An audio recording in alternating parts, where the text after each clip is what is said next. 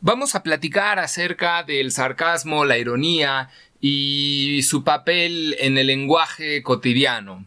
Es un tema que me gusta mucho, que resulta muy interesante para la psicología, eh, para la dinámica de las familias, de las parejas, de los grupos, y que además me he encontrado que cuando un grupo de personas me pregunta acerca de la conveniencia o no de utilizar el sarcasmo, y yo respondo, fíjate, te voy a explicar por qué no me parece tan conveniente desde un punto de vista de las emociones, de la psicología, de la dinámica familiar.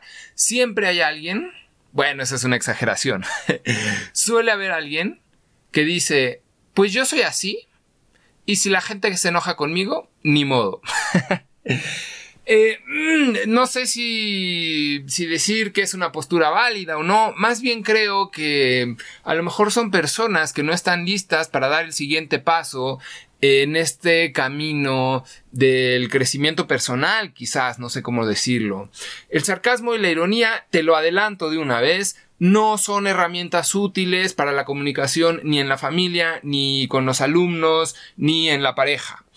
Mm, entonces, una vez dicho esto y habiéndolo presentado con toda claridad, durante el episodio vamos a platicar por qué es esto, cuáles son los componentes del sarcasmo, qué es lo que hace que la gente lo utilice, etc.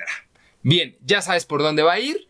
Vamos a hablar también de qué podemos hacer si yo soy una persona sarcástica, qué puedo hacer para evitar seguir con este tipo de lenguaje y cómo puedo responder a una persona dentro de mi familia o incluso mi pareja si continuamente me habla con sarcasmo. Bien, ahora sí, Beatriz, por favor, ponos la introducción eh, y vamos a comenzar con esto. Hola, soy Juan Gaitán, maestro en psicología, profesor y conferencista. Aquí encontrarás tips y ejercicios para ser un docente que disfruta lo que hace a pesar de las dificultades. Mi psicólogo dice podcast te ayudará a vivir en equilibrio emocional y a poner en práctica estrategias concretas que te llevarán a ser tu mejor versión en tu trabajo y en tu vida personal. Comenzamos.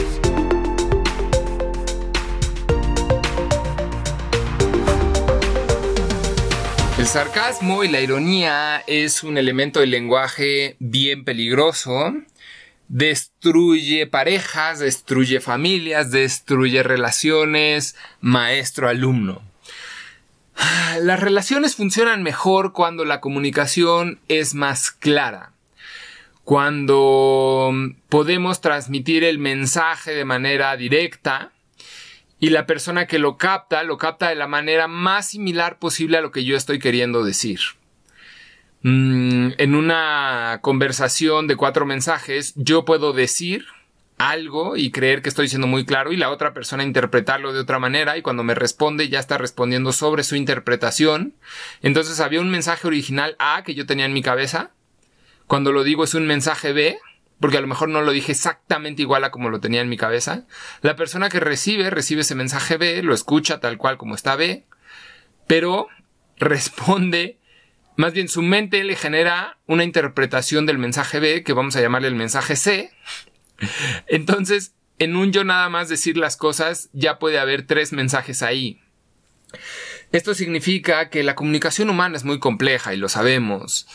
Mm, entonces, para que una dinámica de un grupo, vamos a decir, de estudiantes funcione mejor, ayuda a que el maestro sea lo más claro posible no solo para seguir las instrucciones, sino también para que emocionalmente sepamos que estamos eh, en un lugar donde las cosas se nos van a decir con claridad y, no les van a dar la vuelta ni me van a estar queriendo decir otra cosa cuando me presentan un primer mensaje. Es decir, eh, para poner el ejemplo concreto de, de, esto del mensaje A, el mensaje B y el mensaje C, yo puedo estar pensando, no hay nada de cenar no hay nada de cenar, es lo que estoy pensando.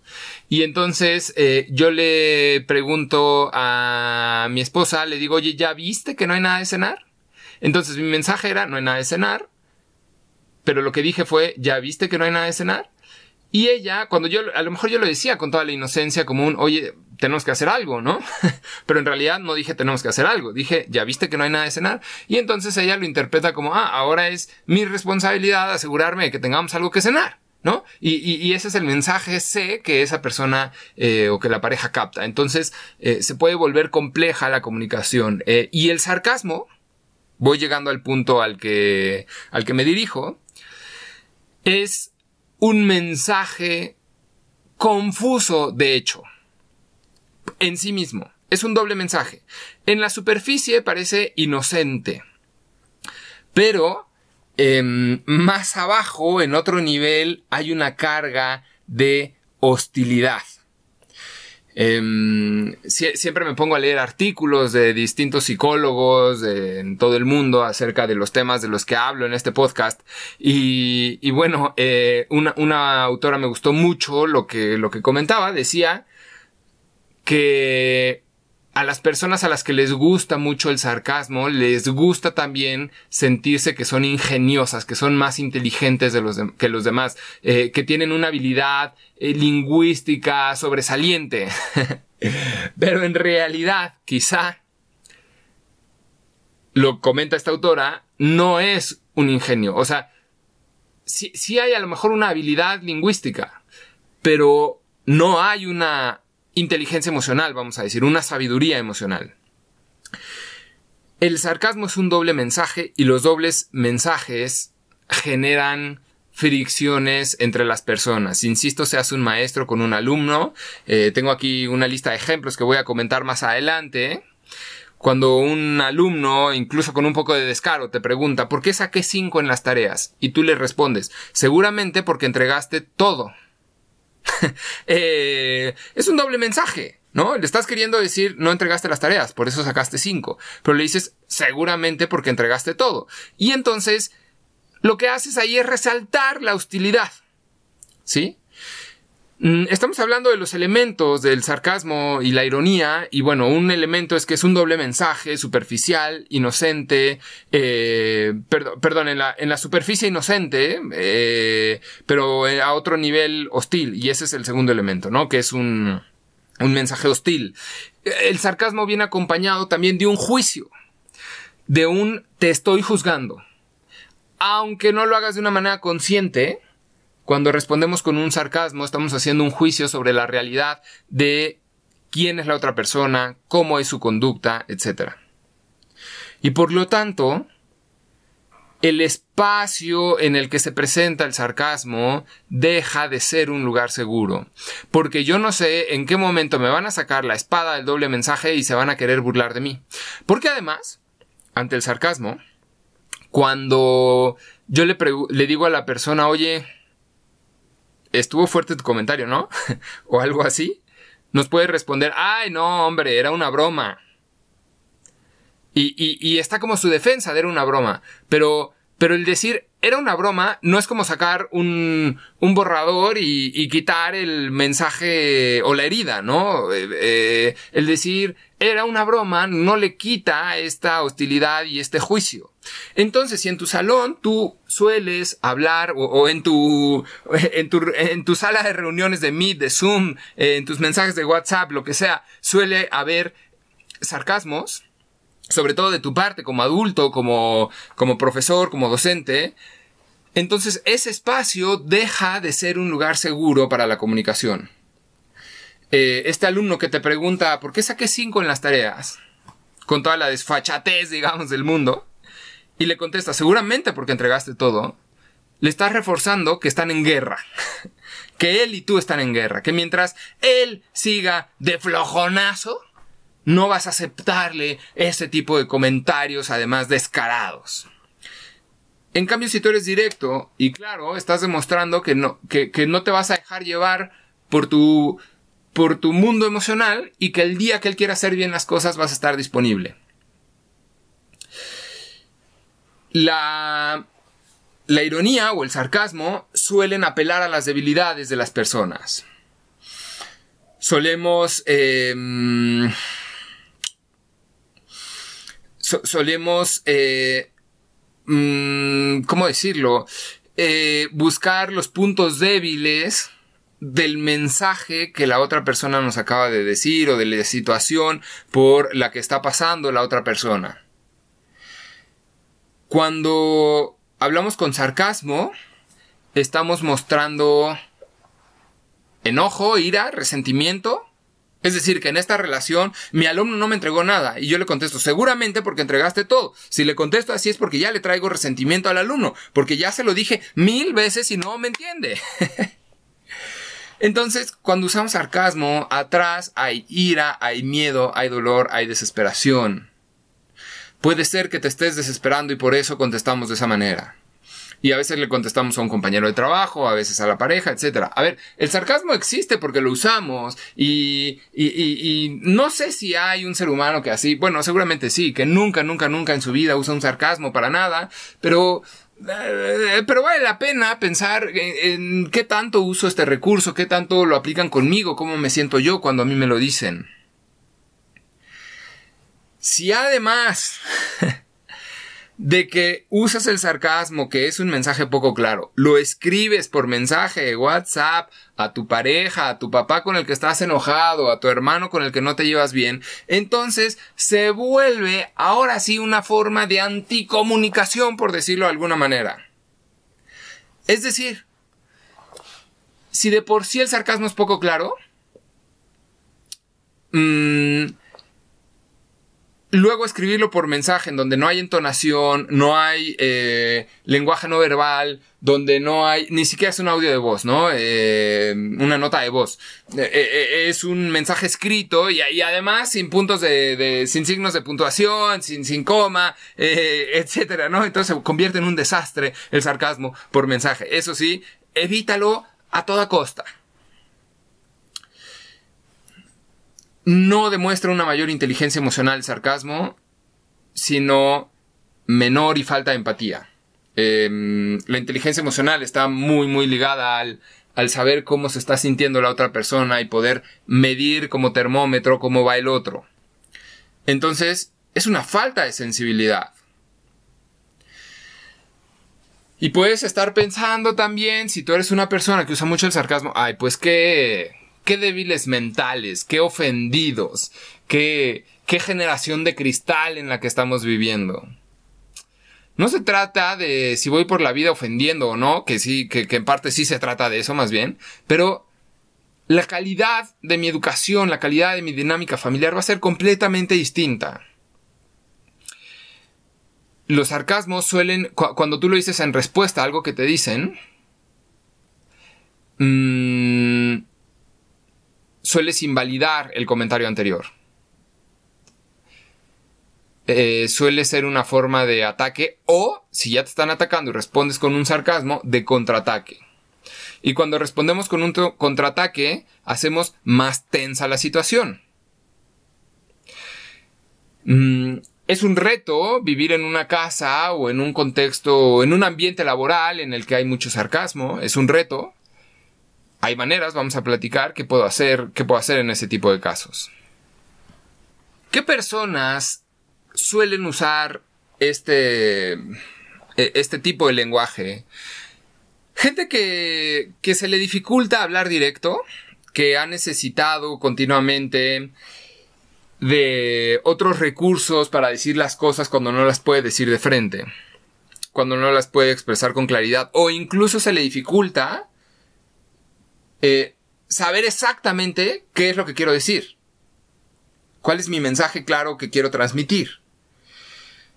También lo usan personas que no escuchan sus propias emociones, que no están pudiendo expresar eso que dijiste me está desesperando, esta situación me está desesperando, entonces contesto con sarcasmo. Mm, no puedo decir, durante todo el semestre yo te quise apoyar, y me siento mal de que no quisiste tomar esa ayuda. Entonces, como no, como no tengo la capacidad de, decir eso, o, esa vulnerabilidad, no me siento eh, capaz de abrirla ante un alumno, por ejemplo, entonces respondo, seguramente porque entregaste todo, por eso sacaste cinco. También quien no escucha las emociones de la otra persona y no escucha cómo puede hacer sentir a la otra persona el mensaje incisivo, el doble mensaje, hostil, eh, con cargado de mucho de juicios. Y también lo usa quien fue em, criado por padres así, quien, quien creció en una familia donde los papás utilizaban todo el tiempo el sarcasmo. Este tipo de lenguaje es hereditario. Si un niño de segundo de primaria, tercero de primaria está siendo realmente sarcástico, o en su casa así son, o está viendo demasiada televisión o Netflix o lo que sea que ven en su casa. Mm, puede ser que la persona no distinga. Hay personas que son sarcásticas, lo saben, se enorgullecen de eso, se alzan el cuello y dicen, pues los demás son unos ofendidos. Y hay gente que simplemente de verdad no puede distinguir que lo que está haciendo es brindar comunicación poco clara. En el aula, definitivamente en la relación con tus alumnos, con padres de familia y en tu trabajo será muchísimo más conveniente que no existan estos tipos de, de ironías hostiles. Voy a permitirme hacer una pequeña pausa en este momento para platicarte que en mi psicólogo dice tenemos cada mes temas en nuestra escuela para maestros. Si no has escuchado de ella, se trata de una serie de conferencias y talleres que cada mes, cada mes vamos teniendo nuevos contenidos, nuevas ideas, nuevos tips, nuevas estrategias para mantener nuestro bienestar y te puedes inscribir y siempre encontrarás cuáles son los siguientes temas en mi diagonal escuela. En enero de 2021 hablamos de cómo motivar a mis alumnos, comunicarme como experto con mi familia, mis alumnos y padres de familia. Em, si estás escuchando este episodio a finales de enero, todavía seguramente puedes pedir estos, estos temas en grabación porque se imparten en vivo, tenemos interacción, pero si, si por alguna razón no pudiste estar o apenas te estás enterando, puedes eh, pedir puedes inscribirte y pedir las grabaciones. En febrero vamos a hablar de la motivación del docente, vamos a hablar de aprender a meditar y enseñar a meditar en un taller que es para todo tipo de meditadores. ¿Qué significa esto? Que puedes tener mucha práctica, conocer mucho de esto, o muy poca práctica y conocer muy poco, o nunca haber meditado y aún así aprender y luego también entender cómo se lo puedo enseñar a mis alumnos porque es una práctica que sea cual sea la materia que impartas, ayuda muchísimo en el salón de clases, en, sea, sea presencial, sea en línea, ayuda muchísimo a, en su concentración, en su ansiedad, en mi relación con mis alumnos, etc. Y van a seguir más temas y más temas. En marzo, a principios de marzo, vamos a tener un ciclo de conferencias eh, para celebrar que abrimos las inscripciones a un curso que solo hasta el momento abrimos una vez al semestre. Tres días al semestre se abren las inscripciones y se cierran por completo del curso Manejar las emociones negativas dentro y fuera del aula. Em, incluye manejo de la ansiedad, de la frustración, del enojo, de la tristeza. Em, por ahí se me está yendo uno más, pero se cierra con el tema que me encanta, creo que es el que más me gusta de todos estos temas, el entrenamiento en paciencia y tolerancia. Así que mantente atento eh, a, este podcast, suscríbete, compártelo. Por supuesto que síguenos en Facebook como mi psicólogo dice, ahí vas a encontrar la información, pero sobre todo te invito a que te inscribas a los temas que ya están abiertos en misicólogodice.com diagonal escuela. Ahora sí, algunos ejemplos de cómo solemos utilizar el sarcasmo durante nuestras clases. Pongo estos ejemplos, eh, unos cuantos de los miles que podríamos llegar a decir todos los días, para que nuestra mente pueda ponerse a, a darle vueltas y analizar nuestro propio lenguaje y decir, ah, ok, creo que esa sí la he dicho, o no, esto es un lenguaje del que suelo alejarme y puedas hacer una autorreflexión, no sé si existe el concepto, eh, una reflexión sobre tu propio lenguaje eh, y, e, e, ir identificando si, si, si sueles caer en este, en este tipo de, frases o no. La primera ya le he mencionado, pero, pero es que es, muy típica. ¿Por qué saqué 5 mis en el examen? Seguramente porque contestaste todo bien. eh, otra, cuando... Cuando ya lo vemos al alumno con mala cara, eh, ahora en las clases en línea es mucho más fácil callar a alguien, le, le quitas el micrófono y ya, pero cuando estábamos de manera presencial, a un alumno le decimos, aquí todos te esperamos a que guardes silencio, ¿eh? Todos estamos a tu contentillo, tú me dices cuándo puedo dar clase. ¿Notas cómo hay una agresividad detrás? ¿Y cómo es un mensaje poco claro? A ver, yo, yo entiendo que cualquiera sabría, me está pidiendo que guarde silencio. Es que ya se lo repetí 80 mil veces. Bueno, si ya se lo repetiste 80 mil veces, necesitas otra estrategia. Y no es tu último recurso el sarcasmo. Seguramente hay otras estrategias. Un voluntario, niños, un voluntario que pase a resolver esto, a ver, pero no se montonen, ¿eh? Lenguaje irónico, sarcástico. Em, si quieres, no me entregues las tareas, pero luego no me vengas a llorar por tu calificación. No es cierto que si quieres no me entregues las tareas. O sea, sí es cierto y no es cierto. Pero yo no le estoy sugiriendo que no me las entregue. Entonces por eso es un doble mensaje, mensaje poco claro. Eh, a la niña que está gritando o al niño que está gritando, háblanos más fuerte que no escuchamos, por favor. eh, cuando un director, un coordinador te manda más trabajo al grupo de WhatsApp, si tú le mandas un mensaje a tu amigo, claro, más trabajo, ¿por qué no? Al fin estamos aquí de flojos y tú hasta el tope de trabajo. Eh, es lenguaje que está expresando estoy enojado, me molesta, estoy desesperado, etc. Mm, en apariencia suele ser un lenguaje inocente. Ese es el peligro. Yo, yo, creo que ese es el principal peligro del sarcasmo. Que en apariencia suele ser un lenguaje muy inocente, pero en realidad no lo es. Em, decirle al grupo, no hombre, traen un entusiasmo hoy que de veras, ¿eh? Lo contagian. el grupo ya sabe, cuando dices estas cosas el grupo ya sabe. Mm, pero lo que es en apariencia inocente más bien les está diciendo como un, ustedes y yo estamos desconectados. ¿Qué puedo hacer si esto existe en mi dinámica de pareja, en mi familia, en, en, otros compañeros de trabajo que se comunican conmigo. Voy a dar nada más una estrategia muy clara, muy concreta, muy práctica que puedes, em, que puedes utilizar para responder este tipo de mensajes. Implica un poco de vulnerabilidad, de estar abierto y de saber que nosotros tenemos el control sobre nuestra propia forma de interactuar. ¿A qué voy con esto? Es decir, que yo sé que no voy a explotar y entonces yo me hago responsable de mi forma de responder.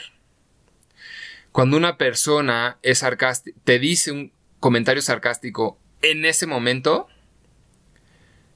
le puedes decir, esa forma de hablar me lastima. Y vas a aparecer, o sea, te van a decir, ¡ay, qué llorón! No puede ser. Si es una persona que valoras, que es importante para ti, un hermano, tu papá, tu mamá, tu pareja, después de eres un llorón,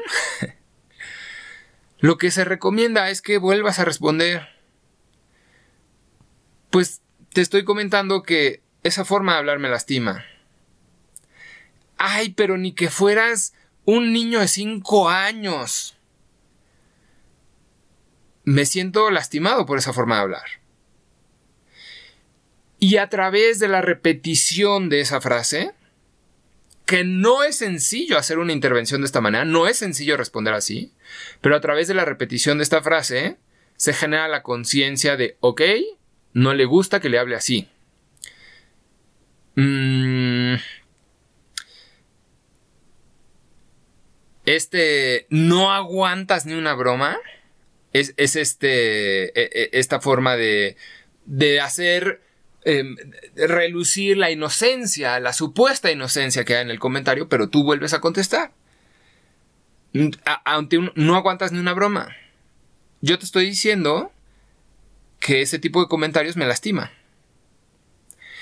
Y a lo mejor no es que te lastime como una herida que ya no vas a poder superar. No, hombre. Pero es, es incómodo. O este tipo de comentarios me pone muy incómodo. Me hace enojarme más. La persona que es sarcástica probablemente después de esa frase te contesta con otro sarcasmo, incluso más fuerte, más hiriente. Y ahí lo que hay que hacer es estar bien plantado y responder, te estoy comunicando con claridad que ese tipo de comentario me lastima. Eh, no es sencillo, no es sencillo, sobre todo cuando en una pareja, por ejemplo, ya está arraigado el, el, uso de, estos sarcasmos. Y además eh, eh, esta, esta, supuesta inocencia también hace que a veces la pareja crea que se está divirtiendo más y que son, que, se la pasan bomba porque utilizan muchísimo el sarcasmo entre ellos. Pero el día de los problemas eso hace que el problema eh, que era más o menos sencillo se vuelva más complejo porque no hay comunicación clara o es escasa la comunicación clara.